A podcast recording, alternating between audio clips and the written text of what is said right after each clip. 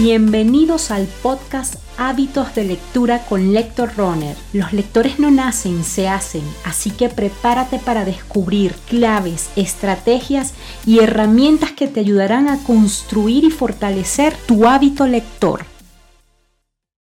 Hola, soy Adriana Vieira Lara, entrenadora de lectores, mediadora de lectura y gestora cultural.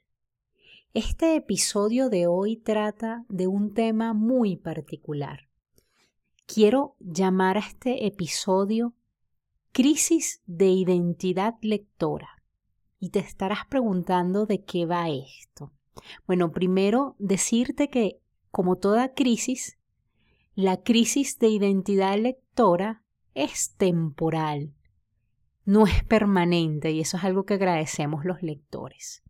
¿Y a qué me refiero yo con esta crisis de identidad lectora? Eh, y te pido que de pronto pienses eh, y sobre todo recuerdes si esto te ha pasado. Esta crisis es ese momento en el que tenemos la sensación que ningún libro, ni ninguna temática y tampoco ningún autor nos atrae, ¿sí?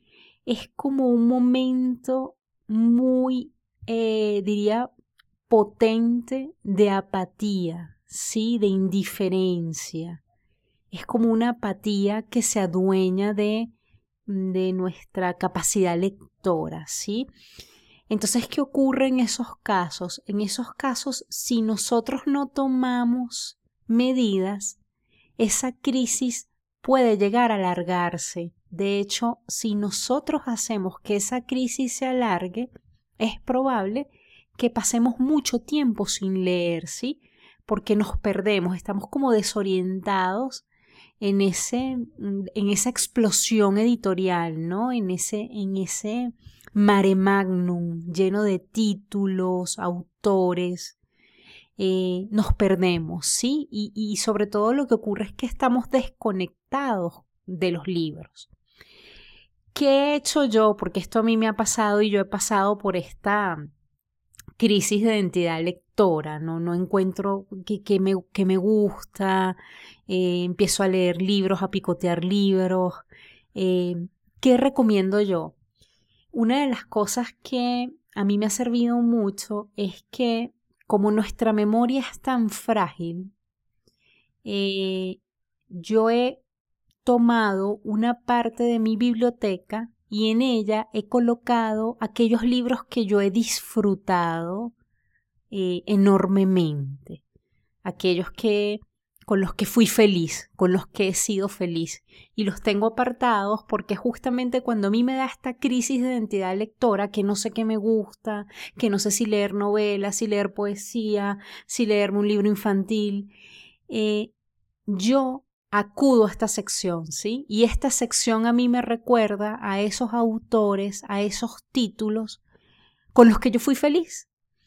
Y ahí, de alguna manera, eh, vuelvo a ellos o ellos son una orientación, un camino que me lleva a escoger una lectura que me permita salir de esa crisis de identidad lectora.